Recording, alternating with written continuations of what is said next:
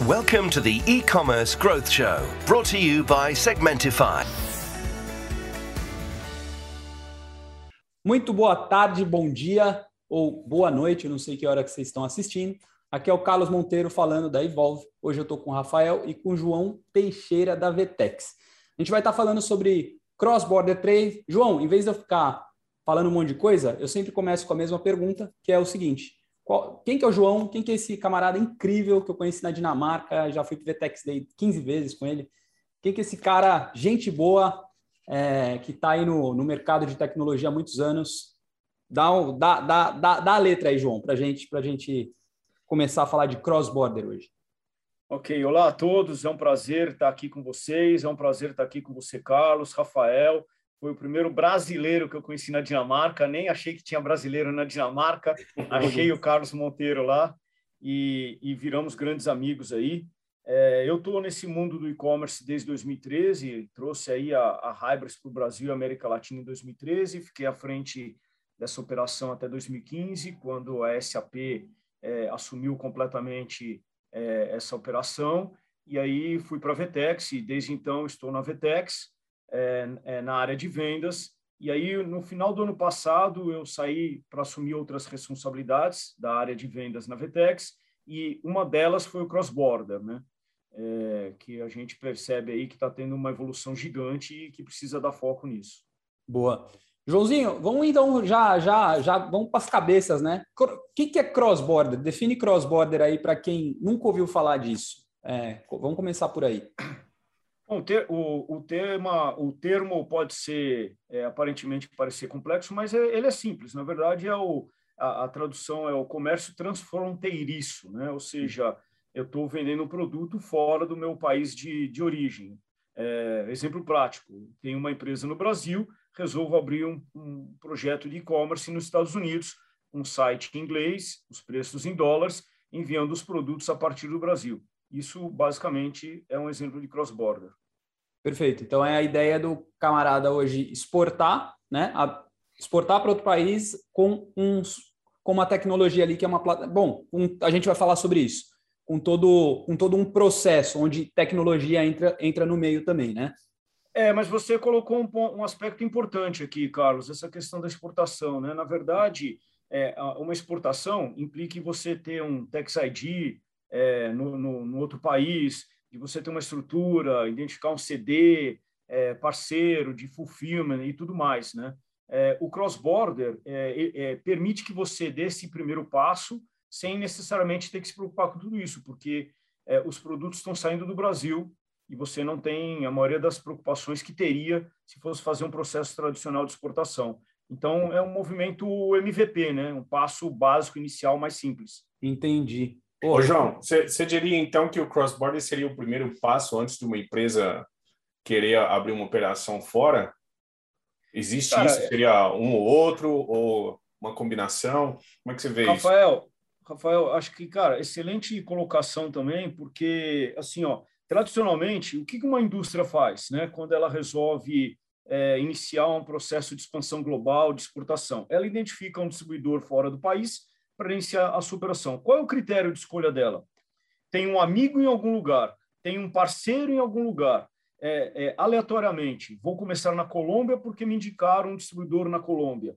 Não tem uma lógica por trás, dados, informação para entender muitas vezes aonde tem maior aderência ao produto dessa, dessa empresa, entendeu? Uhum. Então, assim, o cross-border, se eu estou abrindo um site para vender para o planeta Terra, né, é, eu depois de um período, seis meses, um ano, eu vou claramente indicar que produtos que, que deram certo, que países que deram certo. Então, se inicialmente na Europa eu iria abrir um projeto, um, distribuidor, um canal, é, em Milão, se eu estou falando de moda, porque seria óbvio, né? ou, ou Itália, ou, ou Paris, né? não sei por que na Eslovênia explodiu de, de vender meu produto. Pô, é lá que eu vou focar o meu esforço inicial, né? Então, eu acho que realmente é o primeiro passo aí, antes de você é, querer dar um passo maior com mais investimento. Uhum. É, eu acho que é, pô, é, isso aí é incrível o que você está falando, João. Esse MVP, esse colocar o pé na água, né, para ver se está quente, se não está, e, e, começar. Mas antes da gente falar isso, você escreveu um artigo da hora, foda, ali mostrando os dados é, é, do, do, do, do volume, do, né, da, da, acho que do, da oportunidade do cross-border para a empresa brasileira. Eu, eu coloquei aí no guia para você, para você até lembrar, né? É, mas não sei se você tem de cabeça, eu acho que é legal dar um pouquinho de, de números, né? De dados aí, de quanto que cresceu o e-commerce é, no, no, no, mundo, quantos usuários né, entraram no mundo é, para o e-commerce, também o comportamento do Brasil em relação ao, ao cross-border. Você tem alguns dados para trazer para a gente aí? É, eu vou, eu vou comentar é, exatamente o que eu tenho de percepção é, em relação a esses números, que é o que eu acabo falando bastante com o, o varejista, a indústria. Né? Assim, se você pegar qualquer país, é, em geral, em torno de 20%, pode ser variar um 18, 19, 21, 25%, mas em torno de 20%, 20 do e-commerce de qualquer país é cross-border.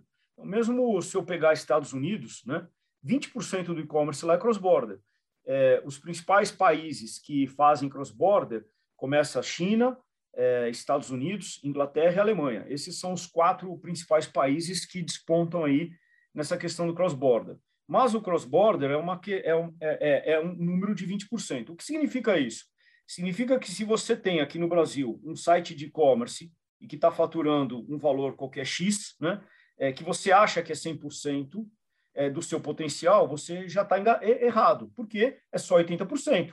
É, porque 20% está indo para vendas cross-border de outros países, que particularmente aqui no Brasil, nós estamos falando de AliExpress, Amazon.com, é, Shopee, a Shine, que explodiu também. O Shopee explodiu aqui no Brasil na pandemia, né? A Shine também está voando, o Wish. Então, assim, está muito concentrado nesses grandes marketplaces, né? É, a própria, em termos de, de, número também, que eu sempre comento com, com o pessoal, é, é a Americanas emplacou nessa, nessa brincadeira. Hoje já tem cinco voos semanais da China para cá é, de volume de cross-border, né? É, com uma categoria de produtos internacionais destacado no marketplace. Então, é um volume absurdo. E você, como lojista, indústria, é, você precisa ir buscar esses outros 20% que você não está tendo acesso, né? que está em outros países. Né? É, então, assim, acho que esse é o principal número, né? que, que acho que é importante a gente falar, que tem 20% lá fora potencial para você buscar, com vários benefícios que acho que depois, em algum momento, você vai abordar, mas é, acho que esse, para mim, é o principal número aí, importante. Aí. Quando eu pego um mercado como os Estados Unidos, que é 27 vezes maior no online do que o mercado online no Brasil, ou na própria Europa, que é 24, 22 vezes maior que o mercado online do Brasil, é 20% vezes 27 ou 24 ou 22 é um número absurdo que a gente uhum. tem de dinheiro na mesa para ir buscar. Uhum. Cara, é incrível. É, eu dentro, de, dentro dessa pegada aí, João, um, quais os motivos então que, que os consumidores você vê? Porque você deu vários sites. Você falou Wish cresceu no Brasil, né? Isso a gente está falando de importação ou cross-border, é, o, o, o, inbound, mas o, o outbound também é interessante. Quando a gente compra, é, os caras estão olhando para o quê? É preço? O que, que atrai o consumidor hoje para comprar é, é, de fora do país? Uhum. É, o, eu acho que assim, no fundo, o, consumidor, a gente não consegue muito prever a cabeça do consumidor, né? Ele tem uhum. aí várias demandas, mas é, quando eu estou olhando uma China, por exemplo, certamente preço baixo, custo do frete baixo, né? É, produtos de baixo valor agregado, é, variedade de sortimento. Eu acho que isso é o que atrai muito muito comprar produtos da China, né? Quando eu estou falando, por exemplo, de Estados Unidos, né? Você já está falando de produtos de maior valor agregado, geralmente produtos que também não têm disponibilidade aqui no Brasil. É um estilo bem polishop, né? Coisas diferentes assim, é, mais exclusivas, né? É, com um custo maior. É, muitas vezes também é, é busca por uma marca que não está no Brasil, que o cara, que o consumidor conhece é, ou porque o site é confiável. Então, assim, são inúmeras razões, né? É, então, assim, é, você lojista, você indústria, é, certamente você vai encontrar dentro desse potencial de consumidores um monte de razões para eles consumirem seu produto, seu produto fora do, do Brasil. Excelente. É, Tá. O, o Rafa que está aqui, por exemplo, é interessante, porque ele tem vários cases. Dentro, de, dentro deles aí é uma empresa que vende máscara do Brasil. Os caras são grandes, né, Rafa? Acho que você pode até falar melhor do que eu. Mas eu queria falar das talvez das modalidades, João. Tem máscara, tem um cliente, vende bateria, é isso, Rafa? De carro? Como é que é aquele? Vende carregador de carro elétrico. É, né? Então, assim, é, é interessante que o cara, os caras já perceberam que tem tem um canal digital, o cara tá vendendo carregador de carro elétrico na, na Amazon, Rafa, né? Sim, tudo na Amazon. A Amazon, inclusive, existem especulações que a Amazon vai abrir para vender carro. Né? Uma categoria que, por exemplo, no eBay já existia há algum tempo, que existe o eBay Motors também, que separou, né? E, e existem aí a, algumas, algumas previsões de que a Amazon também vai estar abrindo para vender venda de, de, de, carros, né? E a categoria de autopeças também vai crescer bastante com isso, porque na Amazon hoje em dia você já é, já é possível você comprar algumas peças, você coloca o, qual é o seu carro e a, a própria página da Amazon já te diz se aquela peça serve para o teu carro ou não. Então você é, faz eu... o, consumidor faz uma compra é, é, bem bastante informada, né? Mas eu acho que o ponto que você está querendo chegar é o, é o, é o, é o, tipo de produtos né, que você encontra. Exato. O mix, eu acho né, que, acho que de, desde de o tipo de falar, desde o tipo de produto, que para mim, quando você falou, você deu esse case, e a gente falou recentemente de chocolate, eu e você, é, é, desde o tipo de produto que você pode encontrar, né? Inclusive no Acon, o Mariano fez uma brincadeira lá com, com um aluno do Acon, quando eu estava lá, na, a, lá em Cambridge. Aí ele falou: Vamos ver se seu produto está listado. Aí o cara nem sabia que o produto dele estava listado no marketplace na China. Né? É muito louco isso. Então, está é, sendo listado, a marca não está protegida. E, esses são temas que é interessante, que o Rafa sabe muito. Mas assim, João, quais são as modalidades que a gente tem hoje? Ou, ou seja, a gente pode vender. Você estava falando isso antes da gente começar o, o, episódio. Você pode vender, você tem que ter um site, você, é, você pode, você tem que estar listado em marketplace e você tem que ter a, a lealdade, que é o teu canal de venda. Como é, quais são, como é que o, o camarada começa e quais são os canais que ele tem que estar é, hoje, é, é, né, tem que estar mostrando a cara? Como é que como é que como começar? Eu acho que é isso. Como começar e, e, e aonde estar? É, primeiro, respondendo a primeira parte da pergunta, que é que tipo de produto, né? Se a gente colocar num, num quadrante, num eixo vertical e horizontal, a questão de preço e a questão do peso, é, quando eu falo de cross-border, é quanto mais leve, quanto menos peso, é, é o ideal. Quanto mais preço eu tiver, é o ideal. Então, se eu pegar uma joia, esse uhum. é o produto ideal, né? Por uhum. quê? Porque ela custa bastante e pesa pouco, então é onde eu vou ter a maior margem. Uhum. É, se eu pego uma geladeira, é, já é um problema, porque você tem um peso alto, né? É, um volume alto e não custa tanto assim. Então, assim, é, dentro dessa perspectiva, aí falando do ponto de vista de segmentos, né? É, aqui para o lojista, para a indústria, para o varejista brasileiro, né? É, os produtos segmentos melhor, mais bem aceitos na Europa e Estados Unidos, é certamente é moda, moda íntima, moda praia, moda fitness, calçado, é, joia, perfume, né? Esses são os segmentos que têm tem muita é, aderência é, em mercados como Europa e Estados Unidos. Mas, como o Rafael falou, cara, dá para vender de tudo, né? É, assim, até geralmente até 47% é, das vendas cross-border são produtos que pesam até meio quilo. Pô, então meio quilo é coisa para caramba que encaixa aí dentro de meio quilo, entendeu?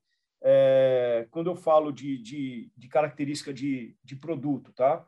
É, quando eu falo também de, ticket médio, é, o ticket médio no Brasil em 2020 foi 452 reais, né, de acordo com o EBIT, tá? É, 74% dos pedidos é, são abaixo de 452 reais, dos pedidos cross-border, tá? Uhum. é, são abaixo de 452 reais. Ou seja, o que eu estou querendo dizer aqui, se é, 74% dos pedidos cross-border atendem o ticket médio do Brasil, ou seja, a maioria dos, do, do, dos produtos aqui que a gente está discutindo aqui nesse bate-papo tem fit, né? Uhum. Porque está até meio quilo e está dentro do ticket médio, é, é, em 74%.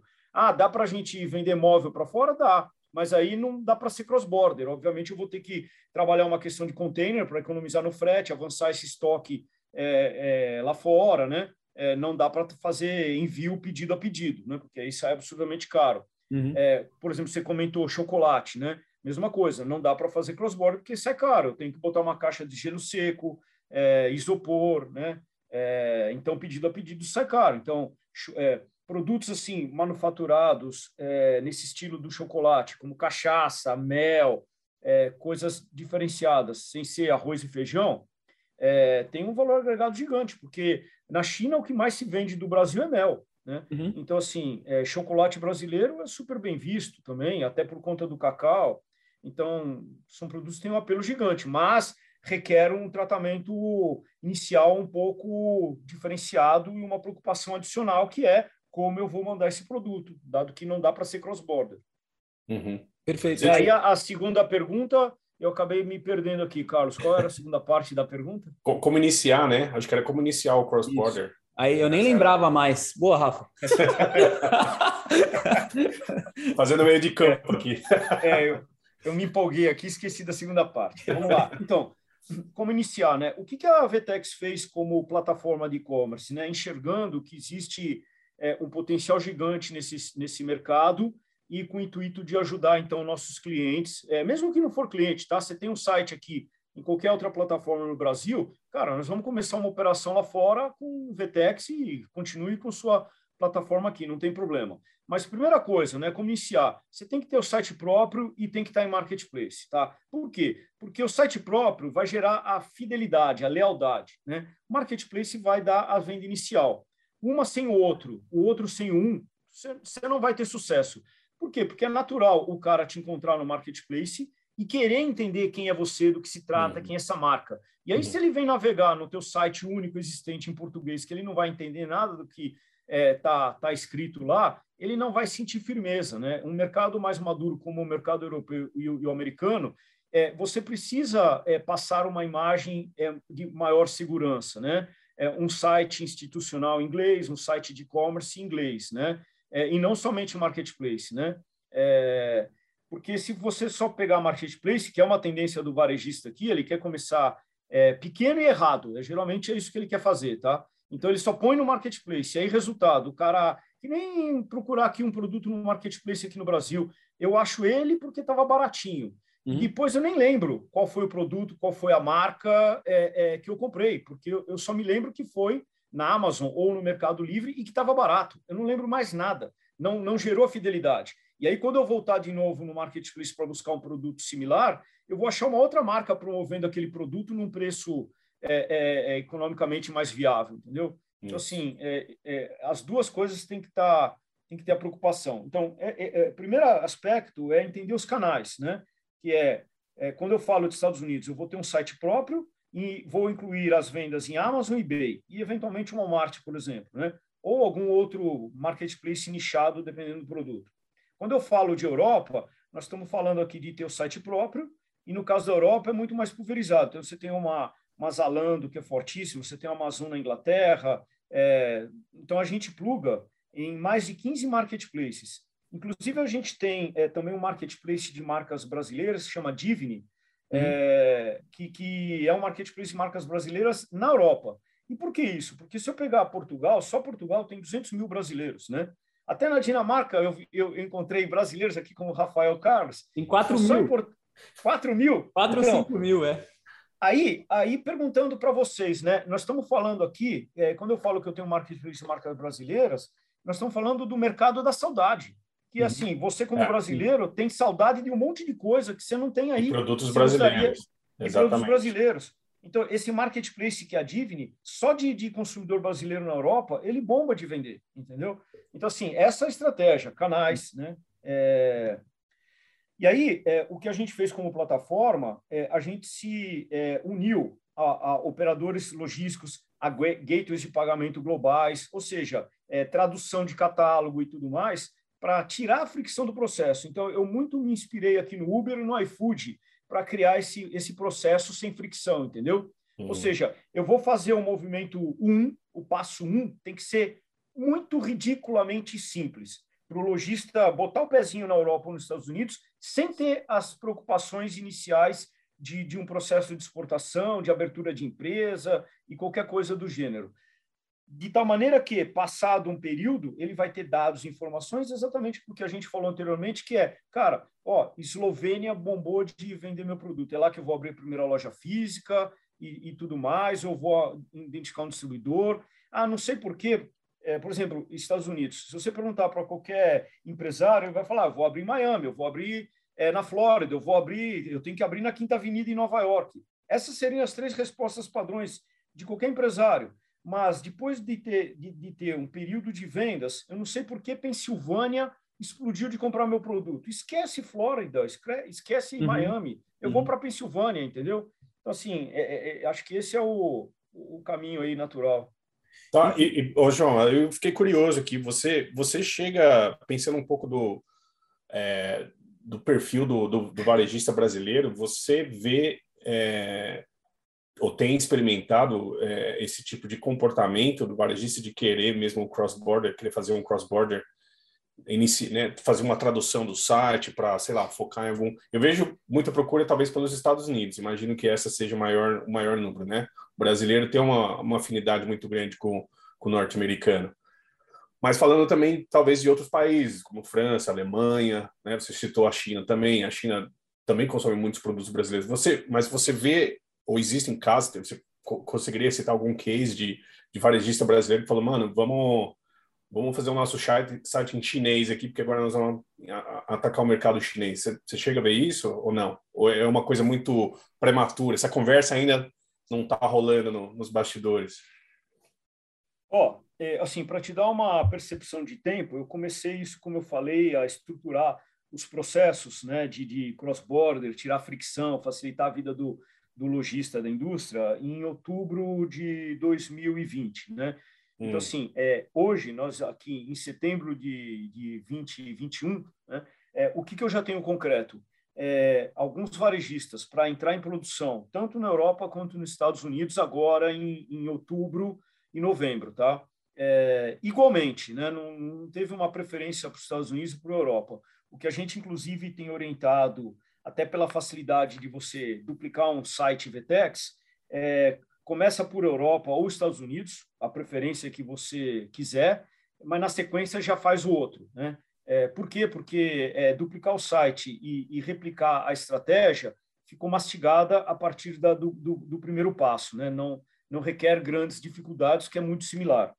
É, uhum. Para a China, não está fazendo sentido a gente atuar nessa operação. Por quê? O mercado na China basicamente é marketplace, né? Já não uhum. tem mais como nos Estados Unidos é uma Amazon que é gigante e forte, mas também um site da Motorola, é por exemplo, que também bomba de vender, né? Na China é tudo marketplace, é tudo super app. Então, é, não faz sentido a gente ter uma discussão de abrir um site de e-commerce na China, e uhum. sim uma operação direta de, de, de exportação para avançar um estoque lá e através de um parceiro chinês para ele operar nos marketplaces, né? É um outro é um outro modelo. O que faz sentido é, da China, que é o que a gente tem feito aqui para o Brasil, por exemplo, e para a América Latina, é, seria o dropshipping, né? Que é vender produtos aqui num site, num varejista brasileiro, por exemplo, Novo Mundo é um exemplo que está vendendo produtos dos, que fisicamente estão nos Estados Unidos, né? E a gente está agora estruturando também é, o processo é, de produtos vindo da China para vender aqui fisicamente nos nossos lojistas, né?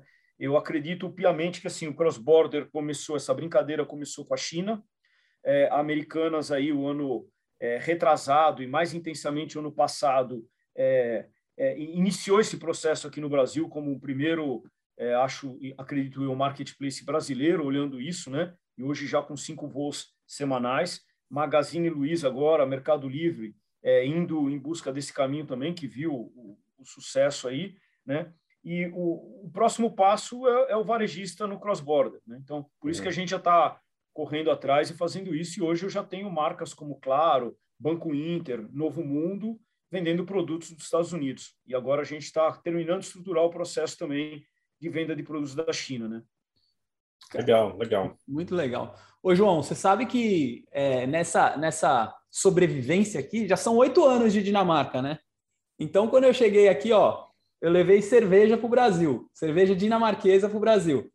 Cara, é, e aí foi o aprendizado é monstro, porque eu, eu vi. É, é interessante isso que você está falando. A gente está falando, de novo, é, é importação, né? É, ou exportação dinamarquesa, mas a mesma coisa. Então, assim, cada país tem uma, uma legislação, certo? Você tem que considerar o produto que você vai vender. No caso da cerveja, foi difícil pra cacete, porque eu tinha que tirar licença por label, né? Então, cada label de cerveja tinha que mandar lá para o Eurofins, né? A Eurofins ia lá, fazia análise da cerveja, os caras pagavam, sei lá, 200 euros. Não é, não é caro, mas tem um tempo para isso. Aí você tem que arrumar o parceiro no Brasil que vai trazer a cerveja, mas o mais desafiador de todo, tudo, que é, nesse meu aprendizado foi você tem que construir a marca. Então, a, né, a partir do momento que você vendeu a primeira vez, é só um teste, é um MVP. Só que o parceiro que vai construir a marca que, que eu achei que foi o mais desafiador nessa história inteira, mas me, me deu uma bagagem bem legal disso. O que eu queria que você falasse é, é o seguinte: o que, que as, as empresas têm que se atentar? Que eu acho que o mais importante nesse negócio da Vetex, além de ser esta plataforma que vocês são, né? É, é a educação do parceiro. Então, o que, que o cara tem que se atentar? É a legislação do país? É a aduana? É, né? Que, que, quais são os pontos chave numa operação dessa que você que você tá, uhum. uh, que, você tá que a gente está conversando hoje? É, assim, ó, é, a sua pergunta tem vários desdobramentos aí interessantes porque me, me lembrou uma coisa interessante. Eu comecei é, a abordar o lojista aqui com foco no cross-border no sentido vou daqui para fora. Uhum. Mas muitos me inverteram o tema falando, cara, quero trazer os produtos de fora para dentro, como você colocou o caso da, da cerveja aí da Dinamarca. Então, para dar um exemplo prático aqui, a gente está é, trazendo o canabidiol aqui para o Brasil, né? A Anvisa aprovou aí é, é recente, né? É, Gigante esse mercado aí. Gigante, nós estamos falando Gigante. em 4,6 bi em três anos aqui no Brasil, uhum. é, só de medicamentos, né? E socialmente é uma coisa importante a gente é, trabalhar essa questão, porque são doenças punks, né? Como Alzheimer, câncer e uhum. tal que são pessoas que dependem desses medicamentos aí para ter uma vida melhor. Hum. É, então a gente está iniciando uma operação com uma grande drogaria aqui de venda online, que, que por lei é uma exportação que tem que ocorrer de Estados Unidos direto para o consumidor final aqui no Brasil, uhum. apesar desse produto ter sido vendido no site da drogaria. Então, ah. é, é, o primeiro case é, de cross-border que a gente imaginou que deveria ser para fora está sendo esse do canabidiol, para dentro. Ah, entendeu? Que legal.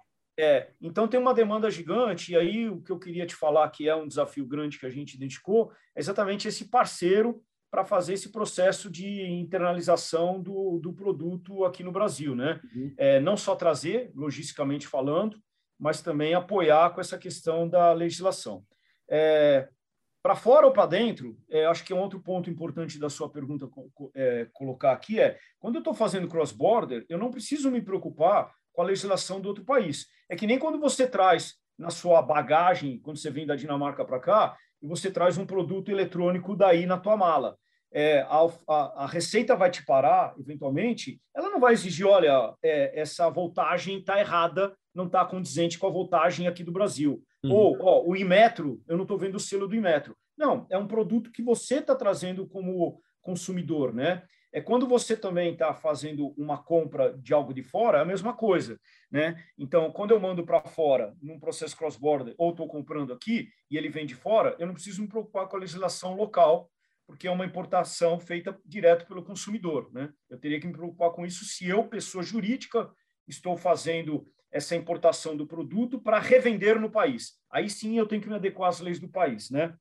É, tá? Então, é, é, é, essa é a regra genérica aí. Então, se eu vou querer fazer, agora falando, né, eu vou querer abrir um site é, para vender pro, produtos aqui como cerveja, né? É, não tem jeito, cerveja, por exemplo, suplemento, tem, tem, tem país que olha suplemento como vitamina, tem país que olha suplemento como remédio. Uhum. E aí as leis são mais rígidas, né? É, apesar de ser o mesmo suplemento. Então, assim, é, mas a gente tem os parceiros que orientam a fazer esse processo, né? Quando é cross-border, é um pouco do que você falou aí da Europa, né? Quando é cross-border, que tem que me adequar, por exemplo, nos Estados Unidos ao FDA, é um processo mais é, tem a sua burocracia, mas ele é mais simples do que aqui no Brasil, né? Uhum, uhum. É, Mas nada que não saia do outro lado, né? Aqui também no Brasil. É só questão de ir vencendo essas barreiras aí, né? É, é uma questão de burocracia. O mais difícil, talvez, é sempre o parceiro logístico aí, que a gente está bem cercado de parceiros legais nesse sentido. Pô, muito bom, muito bom. Ó, já estamos em meia hora, hein, João? Tá bom o negócio, tá bom. É, Rafa, vai lá, que só eu pergunto. Né, eu estava pensando aqui, é, é, acho que uma das perguntas foi essa, né? O, o, João também falou de eliminar as fricções e eu, e eu ia perguntar qual é, quais são os, os, maiores desafios, né, de quem quer fazer o cross-border. Porque quando a gente fala de cross-border também tem a questão de, de, de, pagamentos, né? Pagamentos é um negócio bastante interessante. É, eu, eu, na verdade, eu descobri o Bitcoin lá para 2013 justamente pensando no cross-border. Era pensando em como é que você faz transações é, internacionais, né? Porque, tem, enfim, nós estamos falando de 2013, ainda muito era utilizado era o PayPal para essas transações. Hoje tem mais empresas, né? Graças a Deus. Uhum. Mas aí eu ia falar mais desses desafios. Não sei se tem, você já citou alguns. Um, um era esse, né? Questão do, de pagamentos que vocês já eliminaram, mas tem questão também de, de tradução e agora a questão das leis que você falou que não precisa porque já geralmente já é como está indo para o consumidor final, né, uma importação direta para o consumidor final, não tem muita questão de legislação, o governo vai ficar uhum. atazanando, querendo saber né, se, o, se o produto pode entrar ou não. Tudo bem. E aí, não sei, eu estava pensando também nessa questão de, de, de né, é, um pouco de. A gente falou muito de Europa, China, os grandes mercados, mas é, você acha que existem também outras possibilidades, outros, é, outros países que possam ser interessantes para produtos brasileiros. Eu falo, por exemplo, da própria América Latina, os outros países da América Latina aí, né? E, e um, uma, um criar uma, uma, uma, certa, vamos dizer, um, é, reforçar, né? O, a, as, as, o ambiente comercial entre os países lá existe essa procura, porque eu sei que o, produtos brasileiros também tem procura por por, por pelos sul-americanos também, né? O, o, Brasil ele é muito bem visto é, pelos nossos irmãos sul-americanos também. Então, não sei se, se fa faz sentido isso também para o varejista brasileiro, ou depende muito do produto. Como é que você vê essa questão? Ah, então, vamos lá. É, primeiro, as dificuldades aí, você colocou uma do pagamento, mas vamos estruturar aqui as principais é, dificuldades e como elas a gente é, endereçou essas dificuldades. Então, uhum. que, questão do, do pagamento aí, tá? É, na plataforma VTEX, a gente já tem vários gateways e antifraudes adquirentes plugados na, na plataforma. É só uma questão de parametrização. Uhum. E aí nós estamos falando de parceiros de pagamento locais, regionais e globais. Então, sim, é, se hoje eu tenho um parceiro que é local, basta eu é, fazer um, é, um contrato com um parceiro global. Então, é, a questão de pagamento para a gente é, é uma questão tranquila de resolver, porque a plataforma já suporta parceiros de diversos países e aí, por tabela, os e meios o... de pagamento específicos de cada país. E, e o cliente paga no, no, na moeda local, é isso, né? Na moeda, na moeda local, exatamente. Isso, okay. é, quando eu falo ainda de pagamento, quando eu falo da China, que geralmente é um, processo de dropshipping, ou, ou seja, eu estou vendendo um produto aqui que está na China, né? É, que vai sair da China e vir parar aqui no Brasil na casa do consumidor, é, muitas vezes esse, esse é, fornecedor, muitas vezes não, na maioria das vezes, ele, ele não está no Brasil, ele está lá na China. Então, é, eu preciso é, trabalhar o tema do pagamento cross-border, né? Então, que isso também a gente tem parceiros é, de pagamento aí, como o Limit, como o PayU, Primeiro Pay e outros, né, que, que, que, suportam não só a transação, mas depois o envio do dinheiro, a remessa do dinheiro para esse é, lojista, é, para esse fornecedor onde ele está, para ele poder efetivamente realizar o envio da, do produto para cá. Uhum. Então, essa questão do pagamento está resolvida. Aí a gente está falando de idioma, tá? de catálogo, de tradução do catálogo, né? porque a agência faz o site no idioma inglês, né, sem problema, ou no, na Europa, vamos colocar aí no idioma espanhol também, de repente, né? É, uhum. isso, é, isso é tranquilo, mas a questão do catálogo, né? É, no caso, a gente tem já nesses parceiros, né, que eu chamo de full commerce, né? é, é um parceiro que absorve não só a gestão do site na Europa ou nos Estados Unidos, mas também essas outras responsabilidades de tradução de catálogo. Então, é, o lojista aqui, a indústria, não precisa se preocupar em traduzir para o espanhol da Espanha, o português de Portugal, o italiano, é, ou inserir é, esses, esses produtos em outros marketplaces, esse parceiro faz tudo isso. Então, a tradução do catálogo é resolvida pelos meus parceiros, né? A gestão dos marketplaces também. Uh, que mais aqui? A parte logística, né? É, a gente também tem os parceiros, né? É, no caso, por exemplo, da Europa, você negocia aqui no atacado com esse meu parceiro, ele leva esses produtos. Vamos, supor que com mil peças é, é, você faz um enxoval mínimo aí para abrir um, uma, como se fosse uma loja física, tá? Uhum. É, então eu negocio no atacado aqui mil peças. Então é uma negociação normal que, o, que, que a empresa está habituada a fazer, negociação no atacado de mil peças. Levo essas mil peças para a Europa, é, coloco nos 15 marketplaces, no site próprio, e conforme vende, eu pago aqui o, o a indústria, a empresa no, no, no atacado, né? É, até que, ao longo do tempo, ela vá absorvendo algumas operações de lá. Agora eu quero absorver o saque, agora eu quero absorver a gestão da Zalando, porque a Zalando é que mais vende. Eu quero é, eu ficar com essa margem, empresa, entendeu? Uhum. É, então, assim, é, no primeiro passo, é, todas essas responsabilidades estão a cargo desses meus parceiros, mas que, ao longo do tempo, a indústria ou o varejo vai absorvendo conforme o, o a receita cresce, conforme o interesse dele cresce por estar mais atuante na região, né? Só uma então, pergunta, né? Nesse quesito, então o, o, parceiro ele ficaria também como o, o importador responsável no território, é, assim? A, okay. É, de, de, o desembaraço, a internalização do produto em Portugal, que é por lá que entra, é uhum. ele que faria essa, essa parte aí, tá? Ah, ok. É, então, assim, geralmente é isso. Então, e, por exemplo, nos Estados Unidos, como o prazo de entrega é, é mais rápido é, daqui para Estados Unidos do que daqui para a Europa, é, então eu não preciso necessariamente avançar um estoque é, em Miami, por exemplo, que é onde meu parceiro tem um armazém alfandegado. Eu posso fazer de fato cross-border, que é enviar pedido a pedido daqui para lá. Diretamente. Agora, é, agora, se o, o lojista fala, não, eu já, ou a indústria, ele fala, não, eu já sei o que vende bastante, é, eu quero avançar esse estoque lá, até porque eu quero trabalhar com prazo de entrega melhor dentro da Amazon, papapá. É, eu consigo também na plataforma e com esse meu parceiro trabalhar no modelo híbrido, que é, é, por exemplo, tudo avançado em Miami e de lá eu faço o fulfillment é, dentro dos Estados Unidos, é, seja direto pela venda do site ou pela Amazon. Ou é, tudo a partir daqui do Brasil, mandando daqui para lá. Ou o híbrido, que eu falei que é é, é, o que tem alto giro está lá avançado em Miami. A cauda longa está aqui no Brasil, tá? E uhum. geralmente também, aí falando de Latam, que foi uma, uma questão que você colocou, Rafael, é, sim, a gente tem, os produtos brasileiros também são bem vistos, e eu acho que quando eu falo da América Latina como um todo, tem um volume interessante aí para se trabalhar, né? É, a gente está conversando com um grande é, loja VTEX aqui no Brasil, é de peças de automóvel, porque tem uma oportunidade gigante na América Latina de peças de automóvel, tá? E é independente do, do preço, independente do peso, né? É, uhum. Então a gente tem tá falando com, com, com, uma empresa nessa linha aí. É, então tem espaço para determinados produtos é, de uma forma geral e, e alguns produtos específicos de, de algum nicho.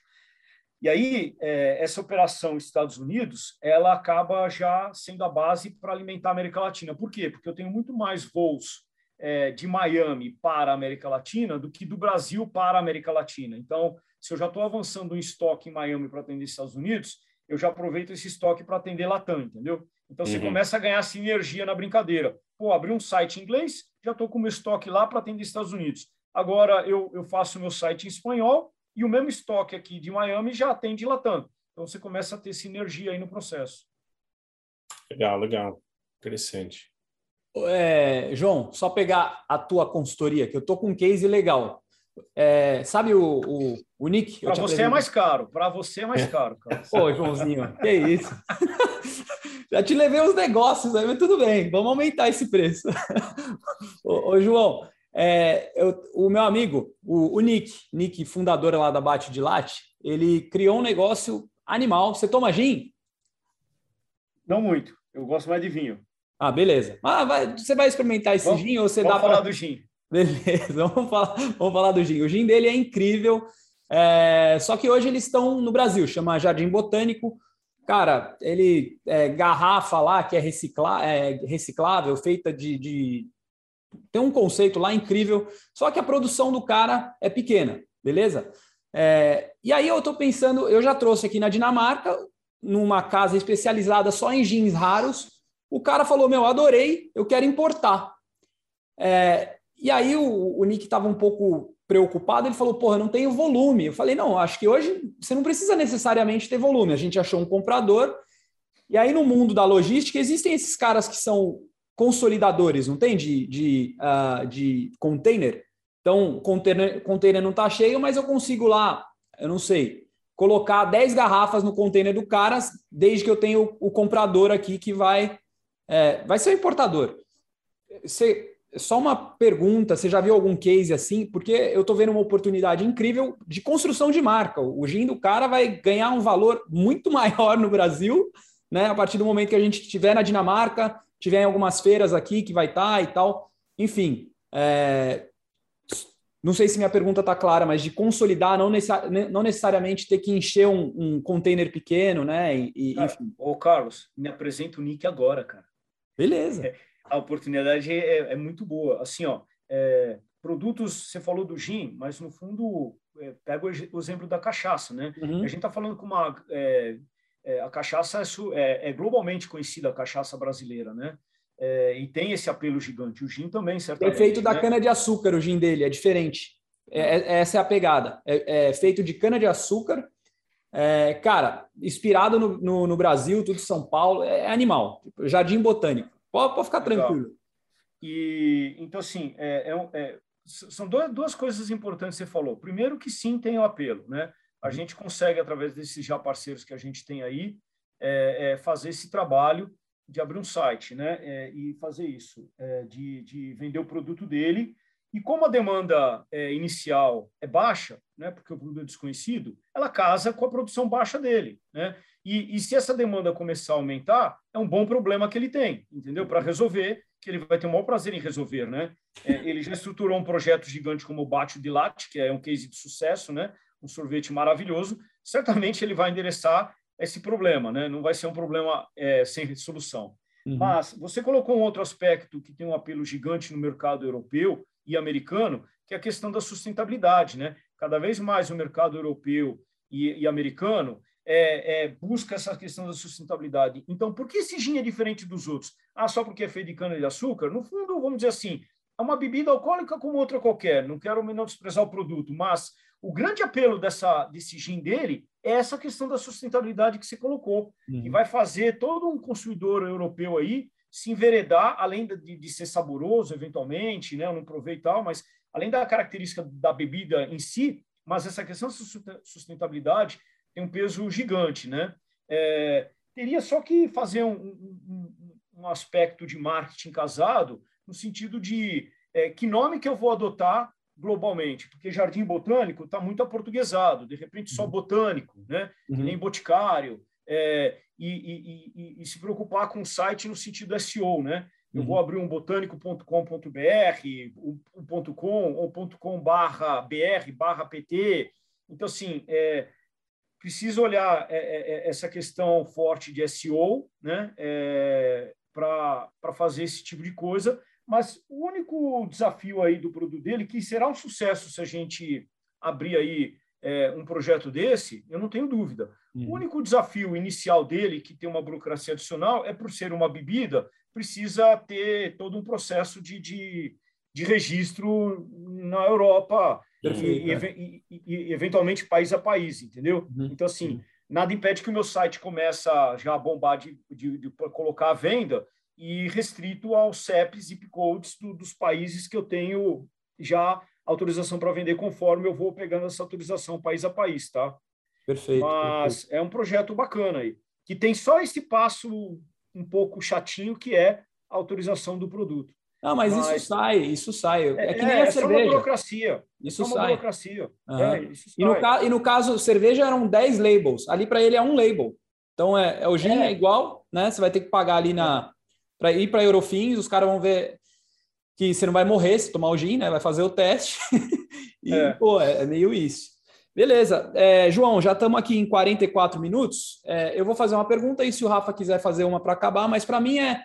Então vamos, é, vamos, vamos falar então assim. É, por, que, por que fazer cross-border, João, para você? Vamos finalizar aí com da, da minha parte.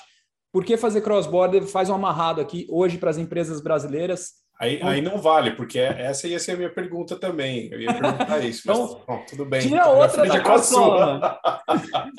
Você está com o Tony. Stark aí atrás de você. É claro, inspiração. Bom, eu vou responder para o Rafael, então, aqui para Assim, ó, é, eu sou um cara de vendas, né? Então, assim, é, o porquê para mim é, primeiro, eu acho que tem a, a questão do, do preço do produto no valor que ele é vendido é, no outro país, seja Estados Unidos ou Europa. E aí eu não estou falando de câmbio, eu estou falando que, naturalmente, é, um vinho vendido na Europa, é, é, o mesmo vinho é mais caro aí do que em outro lugar. Eu dei o exemplo do vinho é ruim porque aqui o vinho é caro. Mas vamos falar de uma roupa, tá? É, o mesmo produto vendido na Europa tem um preço muito maior do que um preço vendido é, no Brasil. Então, Havaianas, brother. Do, 300 Havaianas. reais uma Havaianas aqui. É Exatamente. Né? Então, assim, qualquer produto ele é vendido mais caro, independente de câmbio. Uhum. Aí eu tenho a questão do câmbio. Nós estamos falando de seis reais no caso do euro e cinco reais no caso do dólar. Então são duas coisas distintas que faz a minha margem aumentar. Aí eu tenho a questão dos impostos. Eu não pago imposto de jeito nenhum. Não pago IPI, ICMS, PIS, COFINS, não pago nada disso. Então eu já tenho minimamente uma margem aí de 20% na brincadeira, entendeu? Então assim, esses são os três motivos principais pelo qual eu, eu deveria estar muito mais focado para fora do que para dentro, se bobear. Entendeu? A única coisa que pega negativamente no preço é o frete, porque é um frete internacional comparado com o frete nacional, óbvio que ele é maior. Mas aí o que, que você faz? É, você elimina a parte do custo do frete é, para aproximar esse custo de frete de um frete nacional e joga essa parte que você tirou do frete para dentro do produto. Você vai continuar com uma margem gigante, porque são três pontos é, é, aumentando margem e só um ponto baixando margem, que é o frete, entendeu? Uhum. Então, assim, você tem um lucro absurdo. Esse, só esse aspecto já valeria a pena. O outro, plano A, plano B. Tá ruim a economia no país, você tá no Brasil, você está vendendo lá fora. Tá ruim a economia lá fora, você está vendendo aqui. Uhum. Entendeu? É, expansão global, diversidade. É, eu acho que é, eu acho que o Sun Tzu aqui entra bem também, a arte da guerra, entendeu? O uhum. teu inimigo está vindo brigar aqui no teu país e você está ignorando ele. O uhum. cara acha que não concorre com o Shopee, com AliExpress, com essa galera. Sim, concorre, porque eles estão todos vindo para cá e daqui a pouco estão maiores que você aqui e daqui a pouco já te engoliu. Então é importante você ir para fora também. Né? Uhum. Então, assim, esses acho que são os principais aspectos aí. E ganho eu, de eu acrescentaria, eu acrescentaria um pouco também a questão da valorização da marca, né? da própria marca, de ser uma marca internacional, uhum. que está levando um pouco também da, da brasileira, brasileira brasilidade ou brasileira. Brasilidade. Brasilidade, brasilidade. brasilidade para fora. Então, é, eu esquecendo o meu português, olha só que lindo. Mas eu acho que é, é, interessante isso também, né? E, e, e, eu acho, eu acho, eu acho legal. Eu, eu, eu gosto muito de ter marca brasileira se dando muito bem aqui fora. Eu acho legal você sair, vai no shopping e você fala, putz, esse produto que é brasileiro. É da hora, sabe? É um, é um produto que o pessoal gosta, que, que, que, que tem harmonia, que tem demanda. Você fala, pô, que legal, né? Os caras começaram lá no Brasil, às vezes, né? A Brasil a gente sabe, não é fácil você, você do nada começar um negócio e, e, e muito bem. É. E... Não, isso aumenta, isso aumenta muito também as vendas aqui no Brasil, porque às vezes você pega uma marca, por exemplo, Mormai, que parece que é marca de gringo. É uma marca brasileira, mas parece que é marca de gringo. Então, quando você põe lá a bandeirinha no teu site aqui do Brasil, a bandeirinha dos Estados Unidos, a bandeirinha da Europa, porque você tem uma operação lá fora, a bandeirinha do Brasil, pô, deixa eu comprar esse produto aqui, esse produto é de gringo, é muito bom. Isso. Era essa, essa questão aí, né? É, eu, eu, ia falar isso também. Aí tem essa questão que o brasileiro ele começa a dar mais valor quando o cara já está lá fora, né? Quando vem de dentro, porque vem de fora, porque aí, nossa, está importando. Mas é uma marca brasileira. Tinha um case também disso daí, né? De uma, de uma marca, era uma marca de óculos, não sei, não tinha, tinha uma marca brasileira que também fez sucesso lá fora e depois todo mundo achou que era, era uma marca de boné, acho que é foi uns anos atrás, todo mundo achava que era, que era estrangeiro, e não era, é uma marca brasileira. é interessante isso. É... Mas é isso, João. Legal, muito bom bater papo, bater um papo com você. Acho que estão alinhados em muita coisa também, muito legal. Excelente. Não, foi. Joãozinho, aqui também. É, obrigado. A gente vai falar no offline, mas, João, para quem quiser explorar essa oportunidade do cross-border, como é que a gente faz aí? Passa, passa os contatos, por favor. Meu e-mail é joão.teixeira.vtex.com. É, meu celular 11 95590 9750. Fique à vontade para me contactar. Eu vou deixar aqui registrado para todo mundo que vê esse podcast eu estou profundamente chateado com o Carlos Monteiro, que ele veio para o Brasil, trouxe uma cerveja dinamarquesa, não chegou na minha casa nenhuma delas. isso, isso, isso, tem Deixa seis aqui registrado. Isso, isso tem seis anos, mas pode deixar que eu levo é, a Midfins para você. Fica tranquilo. Midfins pode. Vai ter, que levar, vai ter que levar um engradado agora, né? não, não uma cerveja. Eu levo umas duas garrafas, umas três garrafas, João. Elas são desse tamanho, assim, 500 ml, dá para dá ficar alegre. Maravilha. Bom, muito obrigado. É isso aí, galera. Valeu. Beleza. Um abraço. Tchau. Obrigado. Até mais.